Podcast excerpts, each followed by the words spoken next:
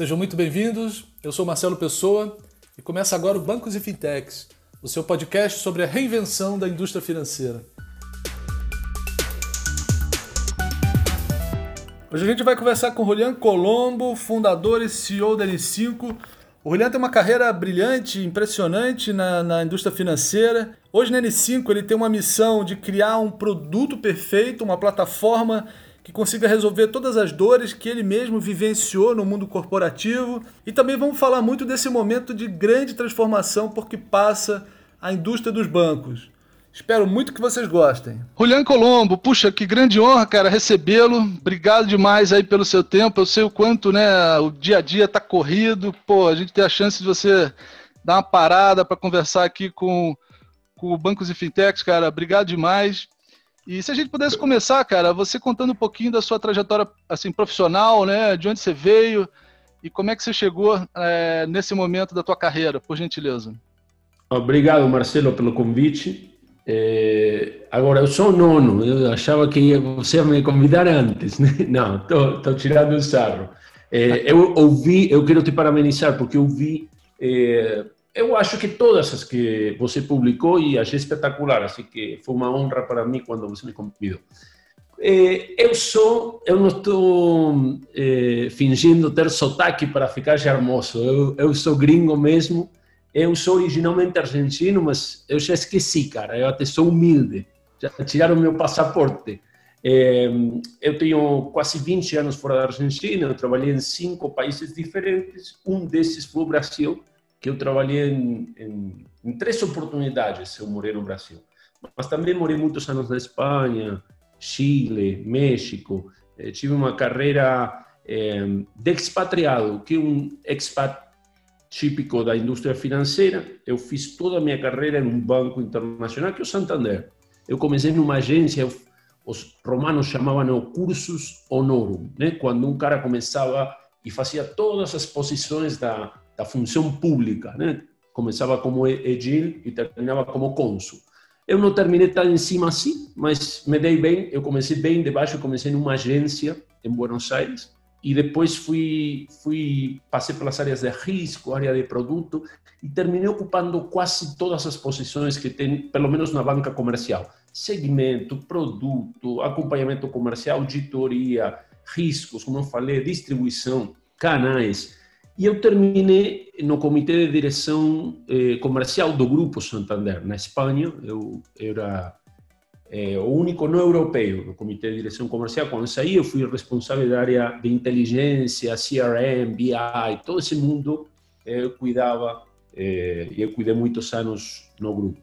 No, no decorrer dessa posição, eu tive eh, a possibilidade de criar um produto in-house no Santander, que foi um produto, um CRM in-house, teve muito sucesso, e isso fez que uma, eu não sei se posso falar o nome da, da empresa, eu não vou falar, mas é um, é um concorrente agora, é um, é um dos, é o maior CRM do mundo, off the shelf, eles me convidaram para, trabalhar com eles, eh, eu não aceitei porque já minha vida estava ficando complexa, eu nessa, nesse momento morava em Brasil e trabalhava em Madrid. Eu ia todo domingo, voltava na quinta-feira. Eu fiz, acho que 92 vezes viagens por cima do Atlântico em 2016. Então, eu, isso era um trabalho para fazer em, ou em Madrid ou em São Francisco. Não, não ia dar. Eu queria ter a família, não mexer mais com minhas crianças. Eu tinha filhos que tinham três anos e tinham morado em três países. Então, eu não aceitei. Mas nesse processo, eles foram insistindo, buscando outras alternativas. E uma coisa que eles me propuseram, e que eu praticamente estive a nada de aceitar, eles me propuseram financiar uma empresa de software baseado, baseada na tecnologia deles. Eles queriam que eu fizesse um produto para bancos, muito baseado na tecnologia deles. E, e eu estive, assim, a dias de aceitar, mas felizmente eu falei com várias pessoas, donos de fundos, presidentes de bancos, e todos me falaram mesmo, cara, vai sozinho. Acho que e nessas conversas apareceram dois fundos de, de inversão, é, um, de, um de Israel, outro da Inglaterra, e eles decidiram financiar a companhia, e assim nasceu a N5, e aqui estou, cara, num domingo falando com você. cara, que legal.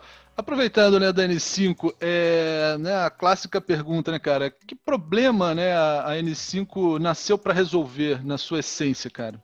Olha, eu quando, eu, como eu te falei, eu trabalhei muito em banco e eu fui comprador de, de software, né? E, e, e, eu senti que o que o, o modelo de business to business eh, tinha se desviado do percurso natural. O que eu acho que aconteceu foi que o business to, eh, business to consumer capturou muito eh, a cultura profissional, a cultura econômica do mundo. Então, a gente, quando pensa nas grandes empresas e vê um Apple, um Google, um Amazon, muito baseado no relacionamento com o consumidor, eu acho que eles impuseram um modelo que o business to business tentou copiar e, e teve algum sucesso. Então, basicamente, todos os grandes fornecedores de software para empresas começaram a fazer produtos híbridos muito leves desde o ponto de vista da infraestrutura, né? Software as a service, mas basicamente a grande característica desses produtos é a falta de diferenciação por indústrias. Ou seja, para você comprar um produto que é um CRM ou um, ou um produto de incentivos, um produto de canais, para, para construir um des, desses produtos e ter sucesso, o caminho que eles acharam, acharam era é, tentar vender para todo mundo, em todas as geografias, para todas as indústrias, para todos os tamanhos da empresa. E eu estava num banco gigantesco, é, bem sucedido, e, e, a estratégia comercial era o DNA do banco. E eu, eu não conseguia entender como um produto genérico, off the shelf, que teria que tinha que servir também para hotéis, e para farmácias e para venda de flores, tinha que servir para mim também. Eu sentia que eu estava subsidiando a meu fornecedor. Como um fornecedor que tem 200 mil clientes, ele colocou no plano de negócios dele que vai capturar 40% do mercado mundial, ele faz um produto que não é para mim, é para todo mundo. E eu comecei a enxergar isso, que tinha três problemas de diferente natureza. O primeiro que, que acontecia era que o produto era um círculo que a gente teria que colocar num quadrado. Ou seja, o produto realmente não era para nós. Eu, eu lembro uma, uma demo, não vou falar também a empresa, uma empresa grande também, eles fizeram uma demonstração para mim uma vez em Madrid, e eles tinham uma base de dados e falavam, e aqui vai o estoque. Falei, como estoque? Falavam, estoque de parafuso. Cara, sou um banco, não, não tenho estoque de, de parafuso, eu posso vender quanto quiser. Né?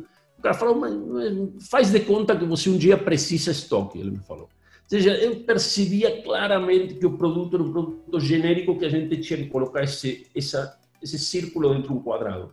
O segundo era que todos esses fornecedores exigiam um investimento em recursos, em tempo, custo de implementação danado. Como eles também eram genéricos e, e eles tinham men menor profundidade, eu precisava implementar quatro ou cinco produtos para terminar tendo o que eu queria, né? Então, acho que uma coisa que eles fizeram muito bem é, é jogar com o sentimento de inferioridade, com o complexo de inferioridade dos bancos. Eu escutava, como eu tinha acesso a, a, a, todas as unidades do grupo e a muitos outros bancos, eu escutava sempre, poxa, eu comprei esse produto, a gente a gente não deu certo aqui a implementação, mas, ninguém falava a culpa do produto. Todo mundo achava que a culpa era do banco implementador. Hoje, torrei 20 milhões de dólares, demorei quatro anos e a gente não conseguiu sair do lugar. Mas a culpa não era nunca do fornecedor, era, era do banco que sentia, pô, meu legacy system é muito ruim. Falei, mas cara, a gente é banco, legacy system é assim. Não tem outro outro tipo de legacy system para um banco, pelo menos um banco tradicional. Então, eu, eu sabia que me enfrentava a custos muito altos e esforços muito altos de implementação. E o terceiro, que acho que também foi muito importante, você imagina que eu consigo fazer esse círculo quadrado. E você imagina que eu gasto uma tonelada de grana e demoro três anos e termino implementando isso e o 100% do meu time utiliza e a gente está completamente implementado. No fundo, qualquer competidor meu pode ir a comprar o mesmo stack. Ele pode olhar exatamente o que eu fiz, copiar absolutamente tudo e levar algumas das minhas pessoas que fizeram a implementação. Então, eu achava que nem sequer eu conseguia ter eh, a exclusividade de uma coisa ainda tendo vencido todas as probabilidades. Então, eu comecei a sentir, para, para ver que isso é uma coisa que eu penso desde sempre, no ano 2012, se não me engano, eu tive a responsabilidade de, de, de fazer compras para, para o Grupo Santander e eu decidi por um in-house. Ou seja, eu coloquei eh, o dinheiro onde estava a boca, né? Eu, eu coloquei, as, as minhas ações refletiram essa opinião e eu percebi que, que mesmo trabalhando, trabalhando com um in-house que, que nunca a solução, eu acho, para um banco e tudo, eu tive melhores resultados que comprando um produto off the shelf. Então, finalmente, quando um desses competidores, concorrentes, tentou me levar para, para eu criar uma empresa de software, eu, quando me ter, terminei decidindo, esse foi o, o principal diferencial, tentar fazer um produto que não tem abrangência, mas tem profundidade. E a, a N5 é empresa que só faz produto para a indústria financeira. Nosso produto é o pior possível para qualquer indústria que não seja financeira e o melhor possível para a indústria financeira. E isso, isso que a gente estava tentando fazer, criar essa alternativa de um produto virtualmente, um tailor-made para a indústria financeira. Pô, bacana, hein? Muito bacana. A N5 é uma empresa nova, né, cara? Bem nova e, por outro lado, já tem um, né, um tamanho, assim, do ponto de vista, né, vamos chamar do mundo das startups, assim, já, já se tem um, um, uma diferenciação muito grande, né, em termos de crescimento, né? Uma, uma empresa que deu certo, né? Como é que você explica isso, assim, cara? Né, óbvio, tudo que você falou, né, desse produto, né, que encaixa perfeitamente, mas o que mais? Eu acho que foi motivo né, desse, desse sucesso aí, pô, grande, já inicial, que, que a N5 está tendo? Olha, é, a gente cresce, efetivamente, como você fala, a gente cresce 500% por ano, né? A gente, com, em, em poucos anos, conquistou, a gente tem entre os clientes algumas das maiores companhias de seguros, meios de pagamento, bancos, wealth management do mundo. E eu acho que talvez se eu tivesse que fazer é, explicar em só uma frase, eu acho que nunca a gente saiu de uma demo de nosso produto sem que uh, a pessoa que viu quisesse comprar. Ou seja, esse é o recorde que nós temos. Nós apresentamos nosso produto, 100% das conversas terminam em preço, em condições, e de fato, talvez eh, o que também é, é pouco frequente é que nós limitamos a quantidade de clientes que podemos tomar. Nós não, não nos parecemos em nada uma startup. A gente, sempre que, que apresenta empresa, logo as pessoas falam, mas, mas isso não é uma startup. Não, não é uma startup por faturamento, é só uma startup porque é nova, porque tem, está no quarto ano nesse momento. É, mas pelos clientes que nós temos, pelo fato de, de termos sido rentáveis todos os anos da companhia, começou sendo rentável, porque o approach foi muito diferente. A gente tem um produto absolutamente diferenciado e a, o approach com os clientes, a gente não tenta morder mais do que pode comer. Então, a gente analisa um caso, sabe que vai atender esse cliente e dedica uma quantidade muito importante de recursos a resolver a vida desse cliente. Nós falamos que nunca vamos atender, pelo menos no, nos, até 2024, que é o plano estratégico nosso, nunca vamos atender mais de cinco clientes ao mesmo tempo. E, novamente, completamente diferente do que fazem os concorrentes. Bacana.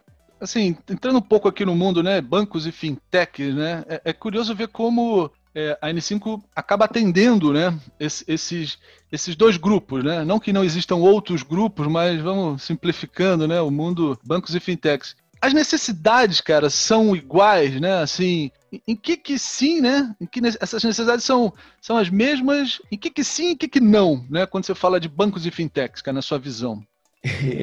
É muito boa a pergunta.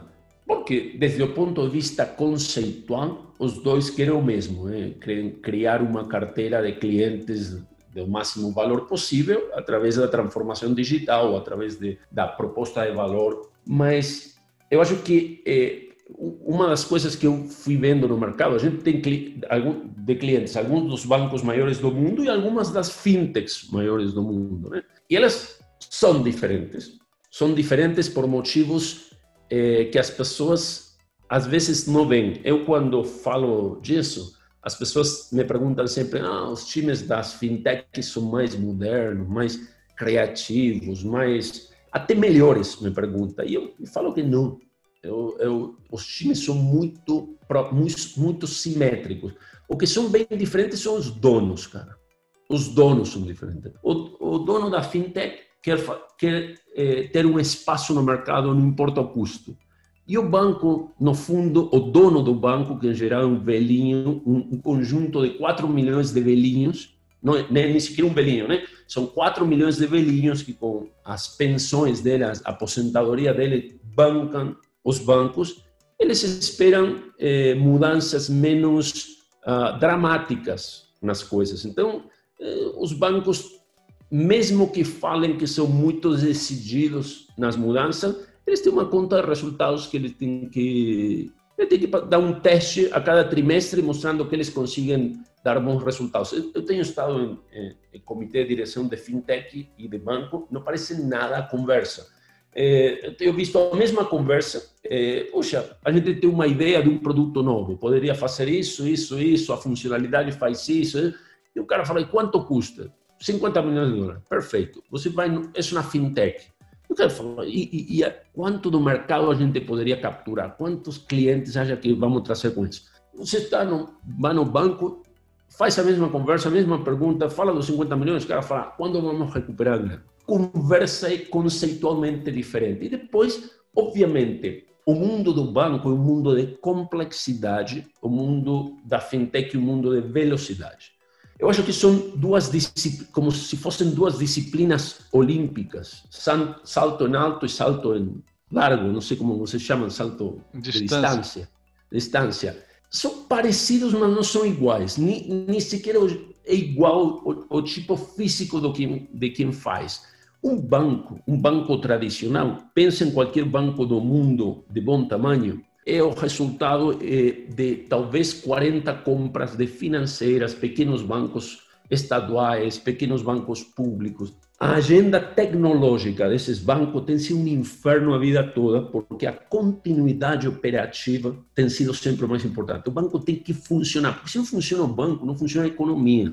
Eu deixo de poder dar saldos para os clientes durante 48 horas e eu talvez o banco vai falência, porque eu tenho uma corrida de depósitos de pessoas tendo, vindo buscar grana. A fintech não tem passado, ele constrói eh, num terreno limpo, tudo é simples. E o, o, desafio que eles têm, desde meu ponto de vista, é de velocidade e de rentabilidade em algum momento. Você tem que mostrar, do mesmo jeito que nos dois primeiros anos ninguém vai te pedir nada, em um momento todo mundo olha para todo mundo e fala: bom, quando esse negócio vai virar, porque isso é um negócio muito barato, gastar tanto em marketing todo, em algum momento tem que virar. E nós acho que atendemos os dois segmentos porque nosso diferencial é o conhecimento da indústria.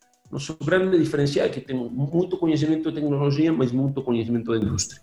Pô, legal, perfeito, Juliano. Cara, aproveitando um pouco a tua né, experiência também internacional, né? A gente está vendo aqui no Brasil uma, uma, eu diria que uma profunda transformação, né, que vem sendo promovida pelo próprio Banco Central, né, estimulando de alguma forma, né, não só a competição, mas também olhando isso, né, comparado com né, outras geografias aí, como é que você vê o Brasil nessa é, nesse momento, assim, né, olhando para frente, quer dizer, o Brasil está se destacando ou está sendo importante né, aprender com quem fez primeiro? Como é que você vê a gente comparado aí com não só a América Latina, mas lá fora?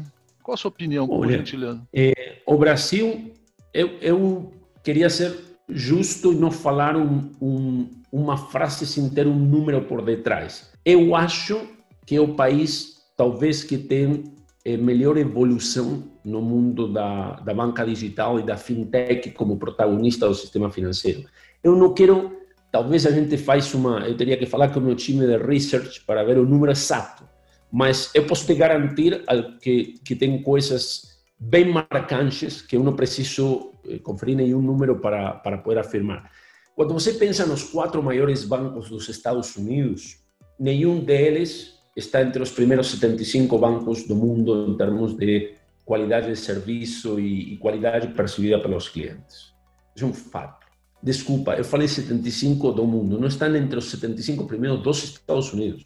Quando você pensa no Bank of America, Wells Fargo, eles não estão entre os melhores 75 bancos dos Estados Unidos. Mas também você não vê nos Estados Unidos bancos digitais fazendo uma maravilha, uma revolução, como estão fazendo no Brasil os bancos digitais. Né? É, você, os primeiros bancos digitais dos Estados Unidos estão na posição 21, 22 dos Estados Unidos. No Brasil, é o primeiro país, o primeiro país que, que vem à mente em que os primeiros cinco bancos são bancos que, em termos de qualidade percebida pelos clientes, eh, não existiam há oito anos. Esse é o primeiro fato. Então, e por outra parte, eu enxergo, essa semana estávamos assistindo a propaganda do, do Pix e tudo, eu vejo um, um, um sistema financeiro tradicional no Brasil também mudando muito também mudando muito. E claramente tem a influência quando você vê um Nubank realmente ameaçando, tendo uma quantidade de clientes ridícula para, para o que é uma fintech de outro país. É, é lógico que a banca reacione.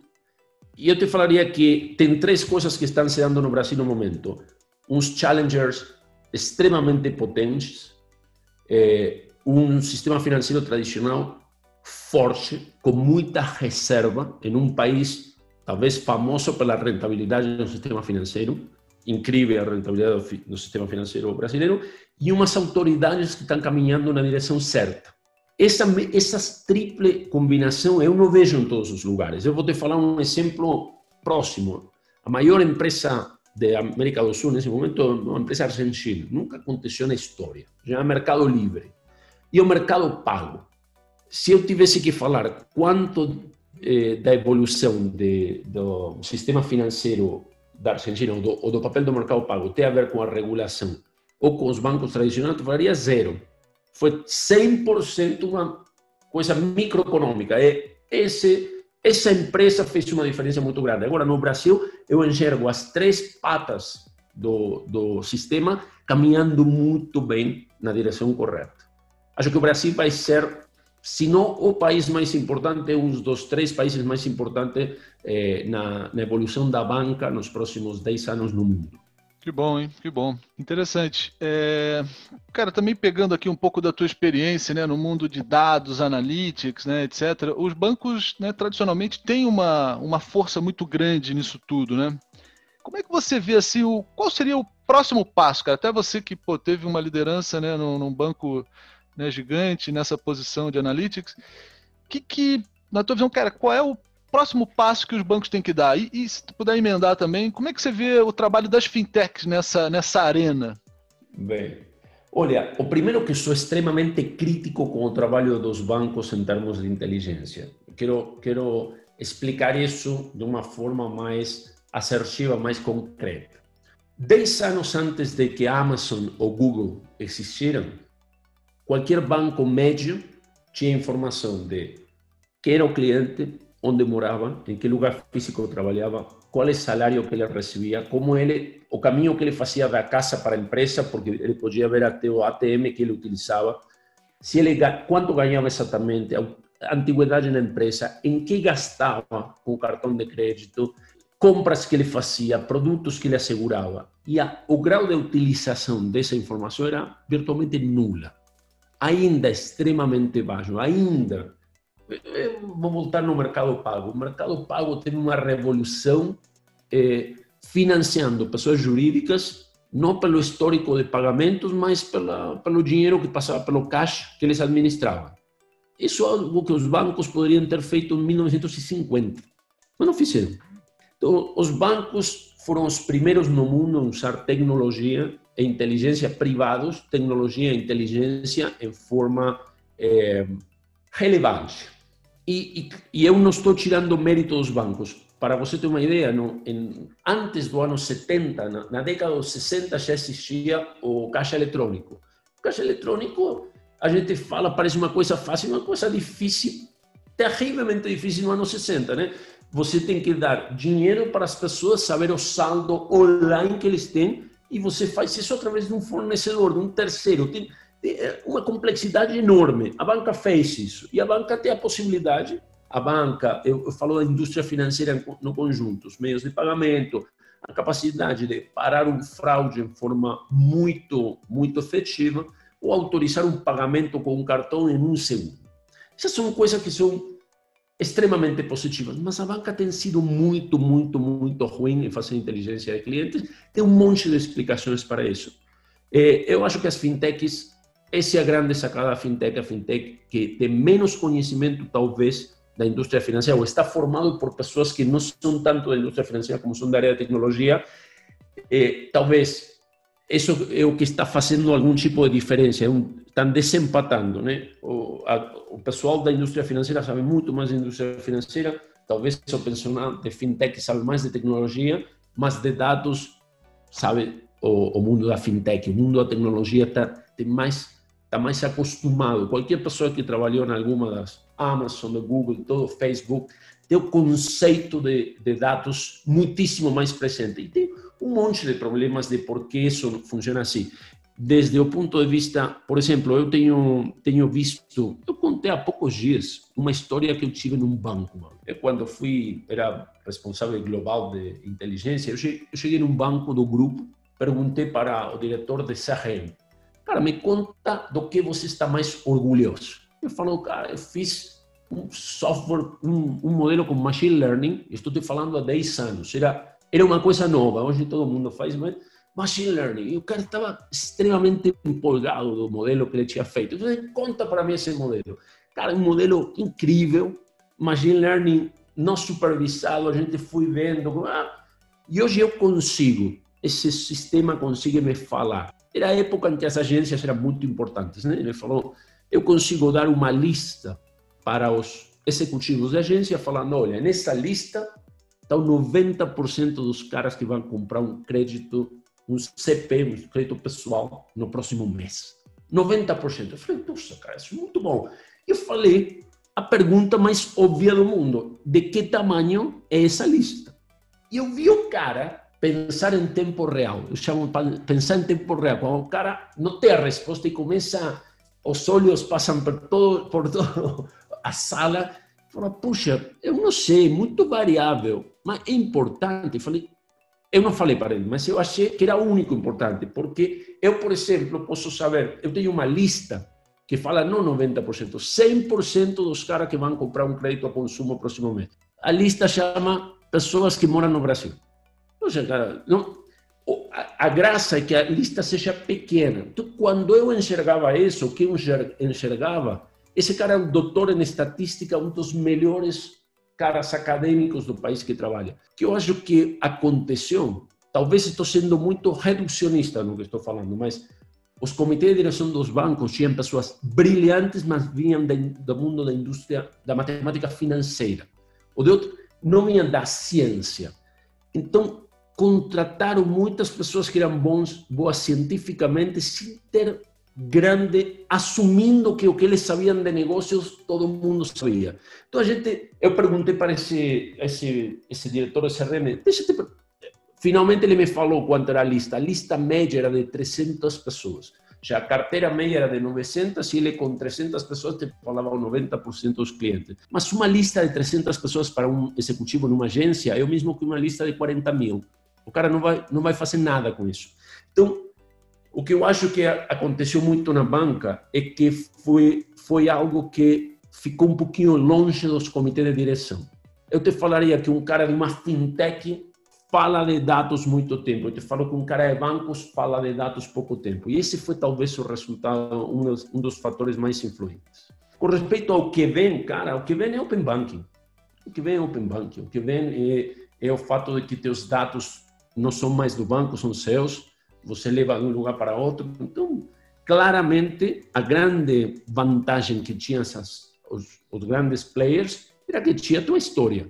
Mas agora você vai habilitar que tua história passe para qualquer outro é, fornecedor de serviços e aí a gente vai ver uma explosão do aproveitamento dos dados. É, a gente até há pouco tempo eu conversei com o Paulo Silva, né, que é o, é o head de uma, uma fintech né, de Open Bank. Havia até uma pergunta assim, puxa, será que as fintechs, né, cara, vão estar tá preparadas, né, para também trabalhar com tantos dados, né? Eu acho que esse é um, esse é um desafio, né? Eu acho que muitas sim, né, mas muitas outras talvez possam até colocar entre aspas em risco, né, a, não, não só do ponto de vista de segurança, né, ou, ou podem dar margem a, a, críticas, né? Eu acho que, não sei se todas, né, ou, ou, numa, numa base grande, né, estão realmente preparadas para isso. Mas sem dúvida que tem uma turma aí afiadíssima, né, que vai fazer a, a, a diferença, né? Não, não, olha, poderia te contar um exemplo de. Eh, eu lembro uma fintech com que a gente fez um trabalho e, e a gente dava recomendações de, de qual era um ótimo de utilização de dados para ele, para o tamanho deles. E eles tem, eles queriam mais detalhe. Vou, vou, vou tentar explicar isso.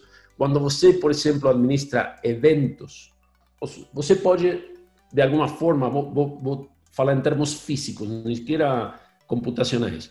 Você pode registrar o estado do universo a cada ano, a cada minuto, cada segundo, cada uma hora. O problema que você tem quando você registra algo é que tudo que você registra ocupa espaço, ocupa espaço para você guardar e ocupa espaço para depois você buscar algo e trazer ou fazer uma continha baseada nisso. Então, mesmo que uma pessoa acha que é, tem uma restrição de natureza puramente tecnológica ou, ou até conceitual para utilizar dados, também tem uma de orçamento. Então, lembro uma conversa com uma fintech, quero mais granular o análise, mais granular a análise, mais granular a análise. E a gente falou, mas veja bem, o que você está pedindo, você vai consumir 300 mil dólares por mês de processamento cloud. O cara falou, mas como assim? Puxa, cara. Agora, se você quer fazer isso a cada 10 segundos em vez de a cada meio segundo, você vai pagar uma, nada. Então, o que eu acho que vai acontecer também com as fintechs é que mesmo com os preços, de, com, com os custos genéricos disso baixando muito, ainda você vai precisar uma certa escala para poder obter toda a riqueza que você precisa. Alguém que pequeno demais vai ter que se conformar com pouco, entendeu? Não vai poder abraçar o mundo. Então, acho que, que vai ser um desafio para todos, não só para a banca, mas também para, para o mundo da fintech.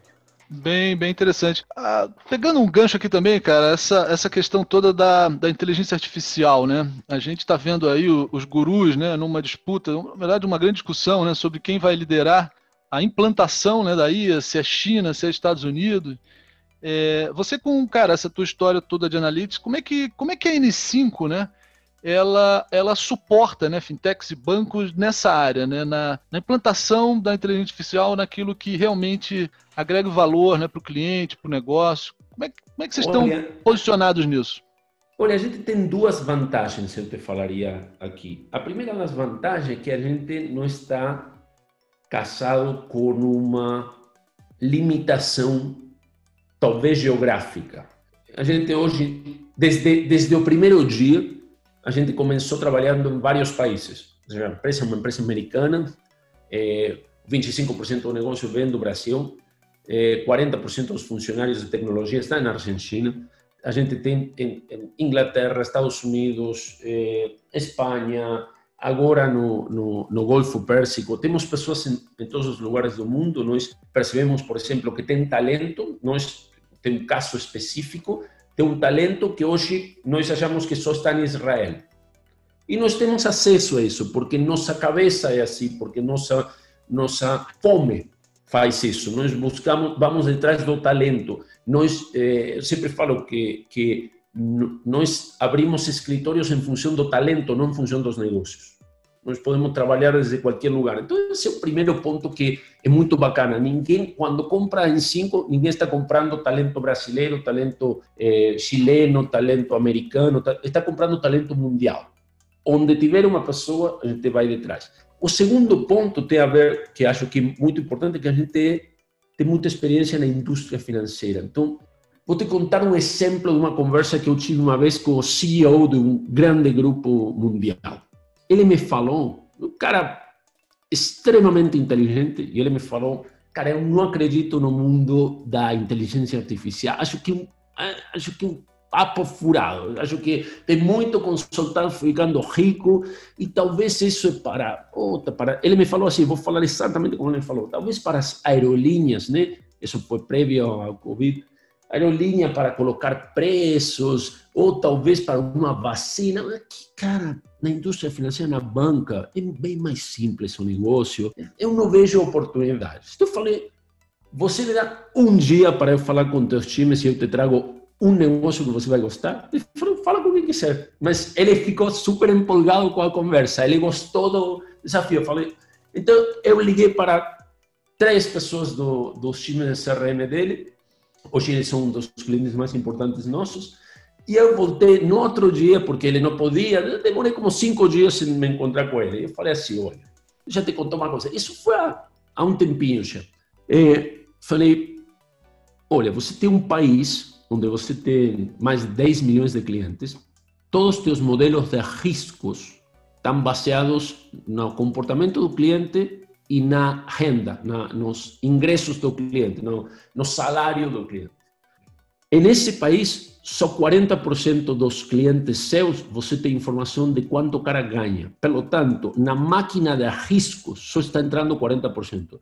Eu te proponho uma coisa, não, não precisa fazer conosco, faz você. Mas duas coisas. Ou sai do modelo a risco, baseado no, nos ingressos da pessoa, no salário da pessoa e procura pagamento, ou faz uma estimativa de ingresso das pessoas baseada onde ele mora, o que ele compra e tudo. Com isso, você deveria duplicar a venda de crédito no país fácil, rápido.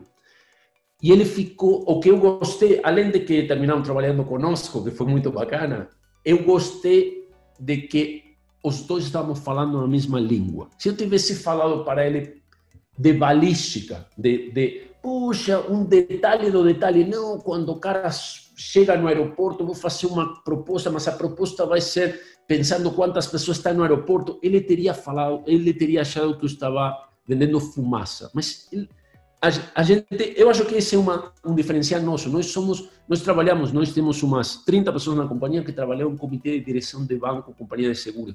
Então, a gente nunca enxerga desde o ponto de vista da, da do, vou te contar um outro um outro exemplo. Eu há pouquinho tempo estava entrevistando também um, um cliente, não um cliente nosso, um prospect nosso, e eu era o diretor de inovação. Eu falei para ele: me fala qual é o teu plano que você quer fazer? E ele me falou, eu quero fazer Deep Learning, inteligência artificial e blockchain.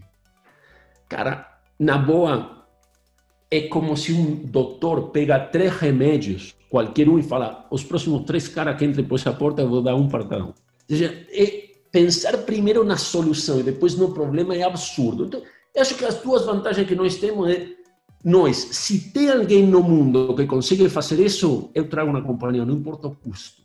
E o segundo é, na nossa conversa é no nonsense. A gente não faz uma conversa, é uma, uma conversa de negócios, baseada em resultado. Eu, se eu quero fazer uma prova de conceito para testar algo novo, eu não faço meus clientes pagar isso. Quando eu faço para meu cliente, faço do resultado. Esse acho que é o diferencial nosso nessa indústria. Pô, que bacana. Juliana, já meio que seguindo aqui para o fechamento, mas é, seria interessante você né, compartilhar um pouco, cara, do ponto de vista né, do produto da N5, né, das soluções. Qual é o futuro disso? Para onde você está caminhando, né? Seja de produto, seja de software effect, de consultoria. Qual é o teu plano aí né, nesses próximos é difícil até falar de anos hoje em dia, né, mas de, de trimestres. O longo prazo são dias. Os trimestres. Nós temos três unidades de negócio eh, a, a N5 nasceu tendo uma plataforma, uma plataforma que tem aí dentro CRM, plataforma de canais, plataforma de incentivos, plataforma de analítica, uma série de plataformas, que, eh, uma série de, de módulos que trabalham muito bem em forma conjunta, mas que podem ser separados e, e vendidos uh, individualmente. O grande desafio que nós vemos aqui nisso, é, como eu te falei, até agora 0% das demos de nossos produtos terminou com algo que não fosse bom, mas quanto custa isso? Será que eu posso pagar? Quanto demora em instalar? 100% das pessoas, nós temos cliente na Suíça, nos Estados Unidos, na Inglaterra, não é? 100% acham que é o melhor que eles já viram. De fato, eu sempre convido todo mundo, não, não escuta nada da minha impressão. Vê uma demo, pede uma demo, só isso. Se eu teria que fazer isso que fazem nos, nas propagandas né, nos Estados Unidos. Se, se você não gostou, eu te dou 100 dólares, mas eu te garanto, 100% das pessoas gostam. Qual é o nosso desafio? Nós fazemos um, um, uma proposta para os nossos clientes falando que em 100 dias, 100 dias, nós temos a primeira versão da plataforma funcionando e que em menos de um ano temos todo instalado. Tudo que nós estamos construindo na, na plataforma nesse momento tem a ver com como fazer para em 100 dias ter o produto completo. O, o que eu quero fazer é velocidade. Não, não, já o produto funcionalmente ganha de todo mundo, não preciso fazer na, nada mais. Eu preciso tirar o último, o último ponto. Nós não somos um produto barato e nunca seremos, porque o melhor produto, e o dia que Ferrari me dê de graça a, a preço de, de batata, eh, os carros dele, eu vendo nosso produto ao preço que vendem os demais. É um produto mais caro que os demais. Mas eu acredito que sendo o melhor produto e, e podendo entregar ele em 100 dias, a gente tem concorrência possível. É, esse, esse em termos de produto. Em termos de consultoria, nós vendemos conversações curtas. Isso que eu vendo, conversação curta. Como eu tenho 30 caras de comitê de direção, ninguém vai nunca contar uma história que a gente não viu. A gente pode ter boas soluções ou soluções que você não gosta, mas nunca ninguém vai falar ah, pera, pera, explica para mim o que são as provisões, o que eu... A gente não vai perguntar nunca nada que nativo da indústria financeira. E no Software Factory, nós construímos, nossa empresa começou fazendo uma plataforma, depois os clientes, os primeiros clientes começaram a falar, puta, cara, essa é uma Ferrari e, e eu tenho pessoas que não sabem dirigir Ferrari. Então a gente criou área de consultoria e logo após teve bancos que começaram a pedir peças que, que, nós, nós, que não estão dentro da nossa plataforma, peças de contabilidade, diferentes coisas assim, e que eles falavam, mas eu quero com o que vocês constroem. E a gente começou os primeiros dois anos falando que não, e agora já um pouquinho mais de um ano, a gente fala que sim, tem clientes disso. Eu te falaria que em termos de produto, poder eh, entregar nosso produto em 100 dias, esse é o objetivo que eu tenho obsessivamente na cabeça. Em termos de consultoria, continuar tendo conversas curtas. Eu, cada vez que sai uma pessoa da, da indústria financeira, porque aposenta, porque está querendo trocar, eu tento roubar, tentando ter o melhor talento do mundo em consultoria, não caras arrumadinhos de cabeça, como o típico cara de uma Big Four. Não, não, cara que fez. Eu trago o cara que fez, cara que ele fez isso, ele abriu a área, ele contratou as pessoas, ele demitiu pessoas, não alguém que viu fazer e te conta como foi feito. E em Software Factory, eh, a gente o que está provavelmente a, talvez o mais importante é que a gente está fazendo muitas integrações em frio e muito laboratório. Eu, eu não gosto quando, quando eu não gostava quando alguém me faz financiar seu, seu aprendizado. Então, nós o que estamos fazendo no Software Factory é pensar que pode pedir o próximo cliente que vir. E a gente já começa a trabalhar fazendo de conta que tem um cliente. Então, quando o cliente chegar, eu sou muito mais rápido que os demais. Esse é mais ou menos o plano nas três divisões da companhia. Bem legal, bem legal. Cara, para a gente fechar, na sua opinião, cara, qual é o futuro da relação bancos e fintechs, né? É, cooperação, competição, qual é o, o mix aí dessas, dessas coisas, cara? Como é que você enxerga? Olha, vai ser uma combinação dessas coisas. Eu acho que, vou dar um exemplo do que não que eu acho, mas os que acham os, os big players. Quando o Facebook veio para o Brasil para fazer com o WhatsApp os pagamentos, ele não foi contra os bancos, foi com alguns bancos. Então, acho que um pouquinho isso ilustra o modelo que vai estar por detrás. O que eu enxergo nesse momento, essa pandemia eh, acelerou muitíssimo a digitalização de toda a indústria financeira.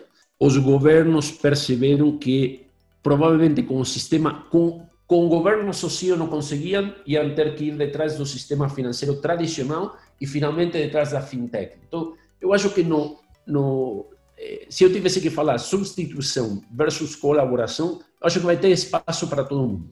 Eu estou pensando em um modelo onde, em alguns países, algumas fintechs terminarão sendo o número um do, do mundo, mas eu não enxergo desaparecendo os grandes bancos do mundo.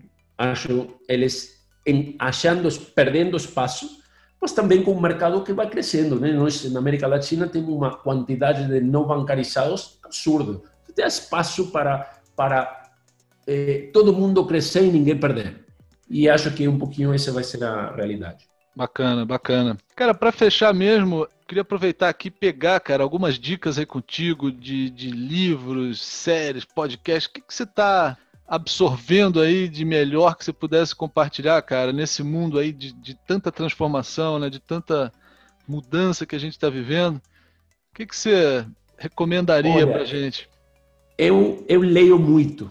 Eu não assisto muito seriado nem televisão. De fato, não assisto virtualmente televisão. Não tenho nenhum problema, mas não tenho nem TV a cabo. Tenho Netflix e Amazon Prime. É, mas eu leio muito. Eu leio, eu tento ler 100 livros por ano. Nunca chego, chego 80 mais ou menos. É, quem quer me procurar no Goodreads, que é um aplicativo, e me procura por meu nome e sobrenome, vai ver nesse ano devo estar no, no livro 57 ou uma coisa assim. E eu acredito em. Eh, eu não leio muito livro de negócio, não leio muito livro de negócio. Então, eu leio um pouquinho de não ficção, um pouquinho de ficção.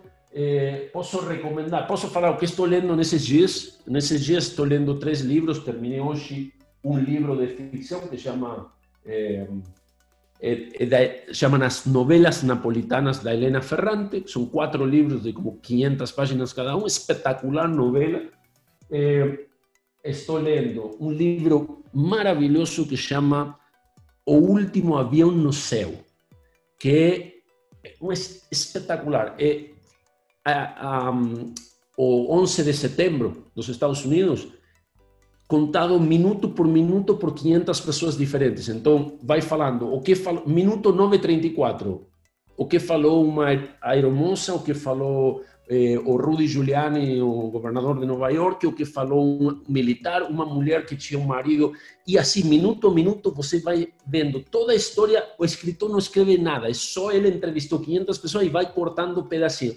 Espetacular. E estou terminando um livro de negócios de Ray Dalio que chama Principles, eh, Princípios de Ray Dalio, um livro interessante.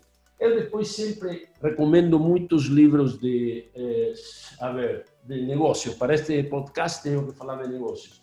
Eu gosto muito do Shoe Dog, de Phil Knight, é o criador de Nike, muito bom livro. E tem outro que chama Criatividade e Sociedade Anônima, de Ed Catmull, o criador de Pixar. E provavelmente, se eu tivesse que, que recomendar livros muito influentes, mesmo que não são de negócios, eh, de todos os livros de Nassim Taleb, ele escreveu uma, uma, um grupo de livros que chama Incerto, cinco livros diferentes. O Cisne Negro, acho que é o famoso. E um livro extremamente influente que eu recomendaria para todo mundo é Rápido e Devagar, de Daniel Kahneman. Ele é um prêmio Nobel de, de Economia, acho que do ano 2002, mas ele é psicólogo é, esses são os livros que eu recomendaria. E, obviamente, eu recomendo Bancos e Fintechs. O melhor podcast é possível. Legal, Juliano. Pô, sensacional, cara. Muito, muito obrigado aí. Foi muito bom, cara. Uma mega aula aí, uma mega visão né, do, do hoje, do, do futuro. É, muito obrigado, obrigado demais.